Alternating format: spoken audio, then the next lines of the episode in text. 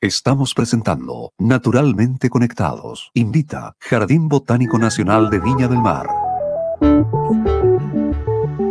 Así es. Oye, y a propósito de territorio, pero mirado desde otro punto de vista, eh, durante, ya, ya, vamos a cumplir, si ya no cumplimos, dos semanas de un incendio tremendo que está ocurriendo en la región de Magallanes, específicamente en Tierra del Fuego.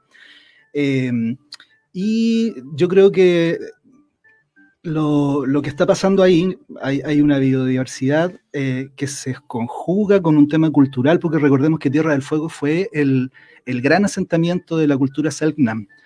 Eh, y bueno, nos gustaría saber un poco qué es lo que está pasando, así que vamos a hacer un contacto, vamos a trasladarnos, ¿saben cuántos kilómetros? Unos 2.300 kilómetros más o menos que tenemos de distancia entre Valparaíso y Punta Arenas, la capital de la región de Magallanes y la Antártica chilena. Estamos en contacto con Melisa Carmody, ella es coordinadora del Parque Natural Caruquinca. Melisa, ¿estás ahí? Hola, sí, acá estoy. Hola Melisa, ¿cómo te va? Buenas tardes. Buenas tardes, bien, ¿y ustedes? Muchas gracias. Bien, bien, hola Melisa, acá Marcelo Hola. Tiene, tiene, un nombre de tranquilizador, Melisa. mira, mira que estoy con, con, Marcelo, que ya lo escuchaste, y también con Alejandro Peirano, el director del Jardín Botánico Nacional de Viña del Mar. Entre los tres hacemos naturalmente conectados. Oye, Qué bueno. Melissa, te cuento que no sé si alcanzaste a escuchar antes, estamos re preocupados de lo que está pasando allá. Y una de las razones por las cuales te llamamos a ti es porque en, la, isla, en la isla de Tierra del Fuego eh, está inmerso un parque natural que se llama Caruquinca, que es, que es, del cual tú eres coordinadora. Cuéntanos un poco del parque natural y si está en peligro por el incendio.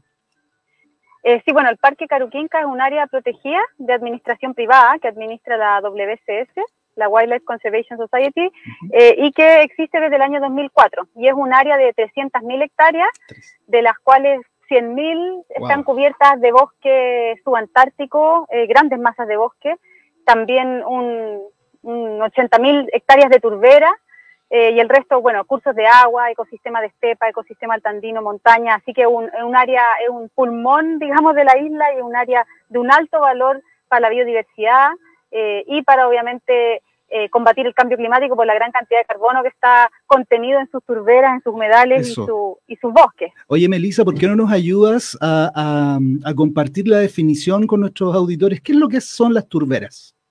Las turberas son humedales eh, que están, eh, tienen como dos capas, digamos, la capa superficial de este humedal está, puede, puede ser de distintas, eh, distintos tipos, pero las que están en Tierra del Fuego están cubiertas por una capa superficial de material vivo de musgo, que es una capa que se ve como naranja si tú la ves en las fotos, mm. es como una esponja, y abajo está compuesto de material vegetal en semidescomposición que se ha ido acumulando por miles de años. Estas turberas están saturadas de agua eh, y lo que hacen es, bueno, todo este material en semidescomposición que está en el subsuelo contiene toneladas de carbono que ido acumulando con ah. los años, además de regular todo el ciclo del agua porque funcionan como esponjas. Claro. ¿ya? Eh, por lo tanto, eh, son hiper valiosas desde ese punto de vista. Lo que pasa que en esta época, temporada estival también, y, y debido a la sequía, las pocas lluvias que han habido la, poca nieve que ha habido en los últimos inviernos, este nivel de agua de estas turberas es más bajo. Sobre todo en mm. esta época de verano, la napa freática es más baja y por lo tanto son mucho más susceptibles a poder quemarse. Y, estas turberas son una de las características de esa zona, ¿verdad? No, si hay algo que se caracteriza de Tierra del Fuego es por las turberas. Claro, las turberas de Chile se distribuyen desde la región de los lagos hacia el sur pero eh, la mayor cantidad de turberas, digamos, en la región de Magallanes están en Tierra del Fuego y la mayor parte de ellas están dentro del Parque Caruquinca. Claro. Melissa, una consulta, ¿y el incendio que está ocurriendo está en el sector de las turberas o de los bosques? ¿Dónde, ¿Qué parte de estas 300.000 hectáreas?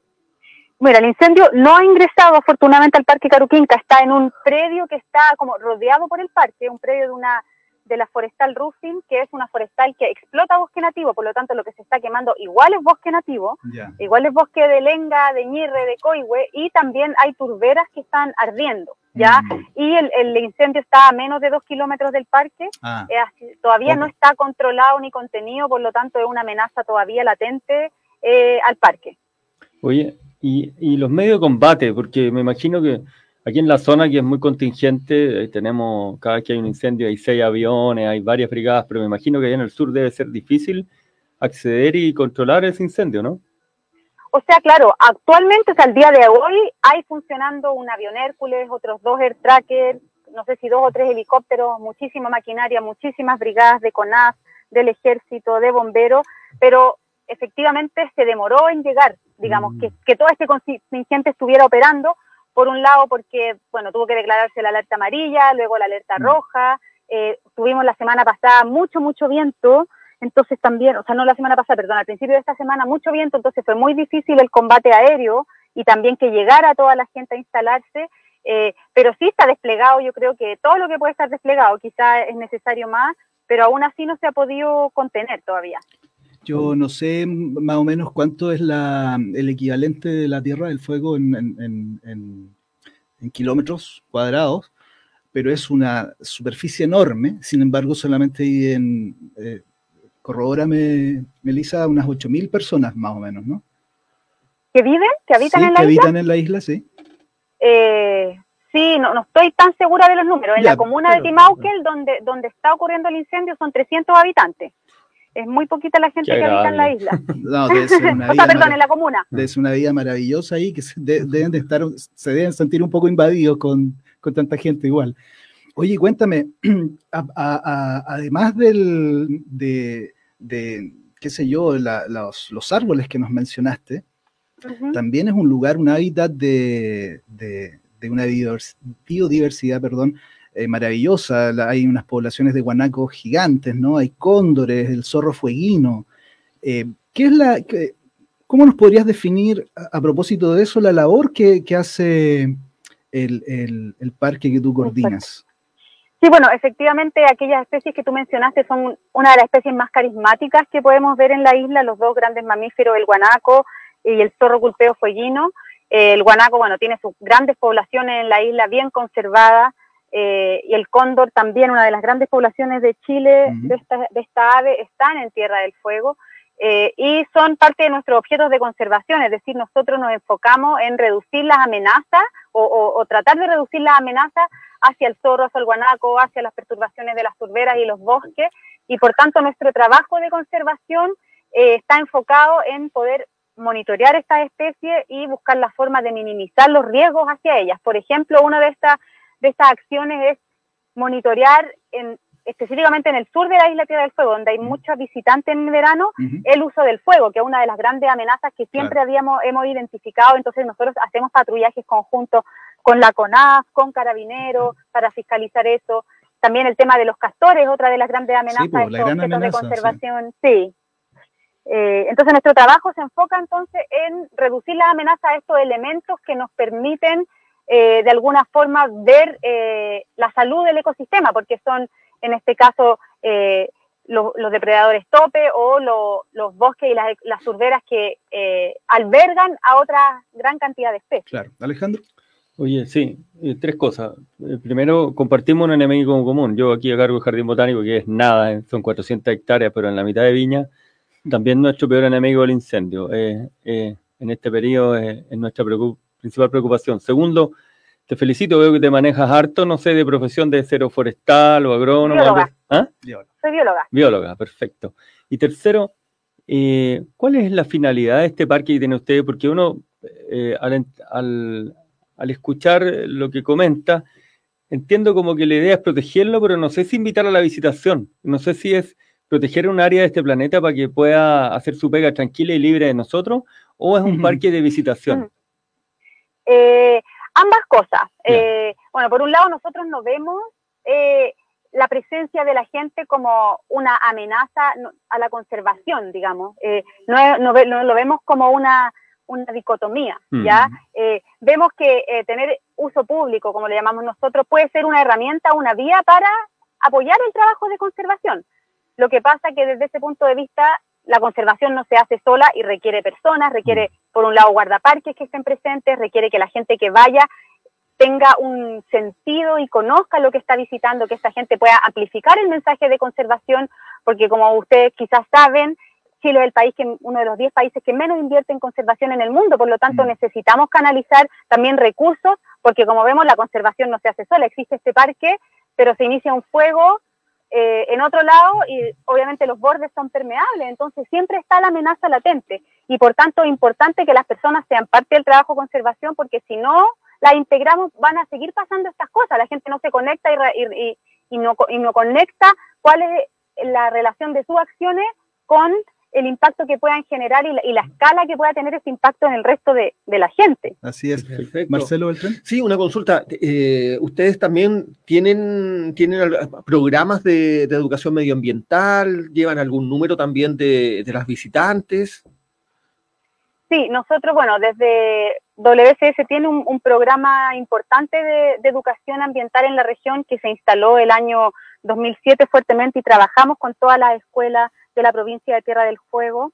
Eh, llevamos a niños que, son de las ciudades de Porvenir, de Cerro Sombrero, que muy pocas veces tienen la posibilidad de visitar los bosques de la isla. Entonces, activamente nos estamos conectando con esas comunidades, pero a la vez tenemos un trabajo eh, de educación y de conexión con otra, otros rubros, se podría decir, eh, que tienen un impacto y que se benefician de la conservación, como son la pesca artesanal, los operadores turísticos. Entonces estamos involucrados con distintos sectores porque necesitamos, vemos que esta es la única forma y, y lo hemos constatado, que es la única forma de llevar adelante procesos eh, de conservación en el territorio, que se instalen en los territorios y que mm. lo perpetúe toda la gente, digamos. Perfecto.